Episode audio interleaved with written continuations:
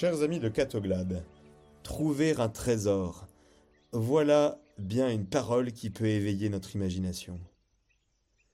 D'ailleurs, les succès des jeux d'argent nous montrent que beaucoup recherchent la possibilité de trouver une forte somme d'argent qui, soi-disant, leur permettrait de passer de longs jours heureux, libres de tout souci matériel.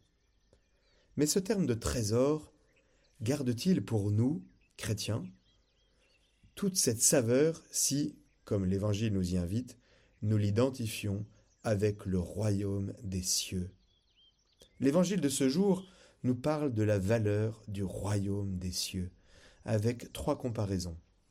Jésus essaie de nous faire comprendre quel, quel trésor nous avons découvert en le reconnaissant comme notre Sauveur et en accueillant son Évangile. Le royaume des cieux est comparable à un trésor caché, à une perle fine, au résultat d'une pêche fructueuse. Tel un trésor enfoui dans un champ, le royaume des cieux nécessite qu'on le cherche, que l'on remue ciel et terre pour le trouver, c'est-à-dire faire preuve de foi. Telle est la perle fine, longtemps désirée par le marchand. Le royaume des cieux nous demande de savoir attendre avec patience, c'est-à-dire d'espérer. Telle la pêche fructueuse, le royaume des cieux rassemble tous les hommes dans leur diversité. Mais malheureusement, tous ne sont pas accordés avec les valeurs du royaume.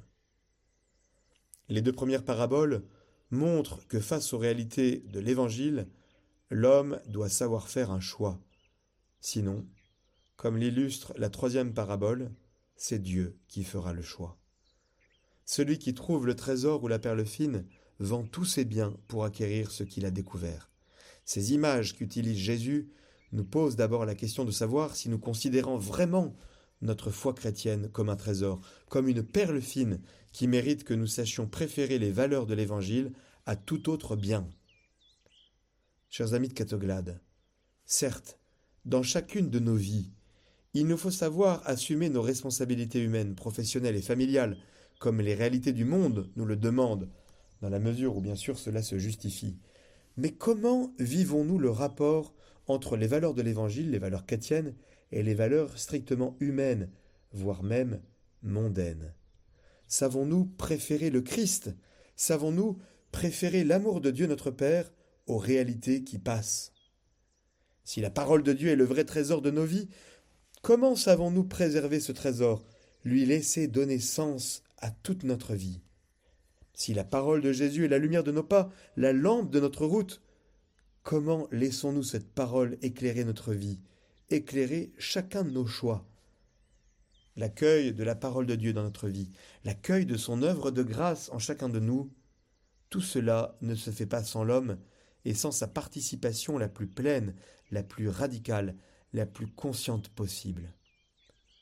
Ainsi, chers amis catoglades, la foi chrétienne, l'engagement à la suite du Christ n'est pas simplement un de nos engagements parmi d'autres, à l'égal des autres.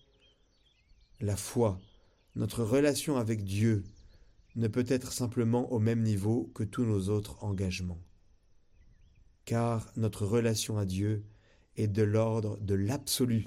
Dieu notre Père se situe à la racine de notre être, au fondement de notre vie. Il n'y aurait rien sans lui, c'est clair.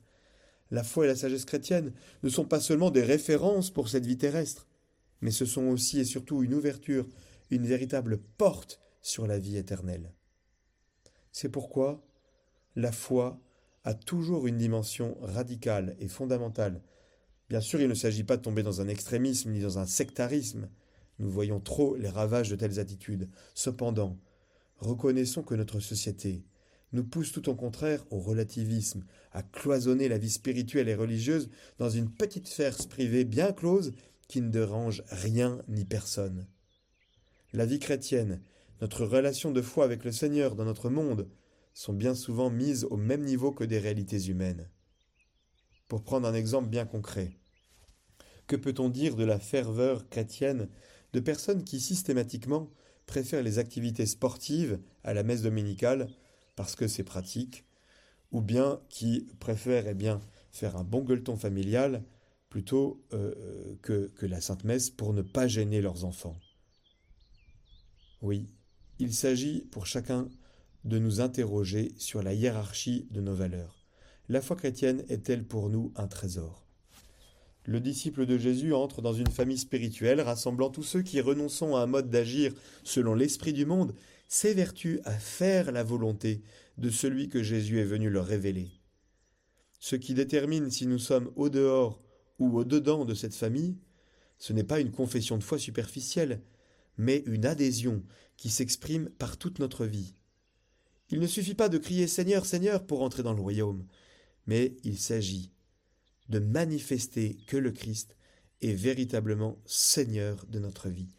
Alors chers amis, oui, je vous invite vraiment à vous interroger sur cette seigneurie du Seigneur euh, Jésus sur chacune de vos vies. En admirant la sagesse du jeune roi Salomon, en cherchant à imiter son attitude intérieure, tournons-nous vers le Christ. Sagesse de Dieu et notre justification. Oui, pour l'accueillir dans notre vie comme le véritable trésor qui donne du sens à notre existence et nous ouvre les portes de la vie éternelle. Gloire à toi, Messie crucifié, gloire à toi, scandale, folie pour ce monde, gloire à toi, Messie crucifié, Jésus notre Sauveur, notre Rédempteur, sagesse et puissance de Dieu. En accueillant cet amour de Dieu, alors tout nous sera donné de surcroît, non seulement les biens matériels, mais la force et la lumière qui viennent de Dieu. Car, comme le rappelle Saint Paul, nous le savons, quand les hommes aiment Dieu, lui-même fait tout contribuer à leur bien, puisqu'ils sont appelés selon le dessein de son amour. Très bon dimanche, chers amis de Catoglade.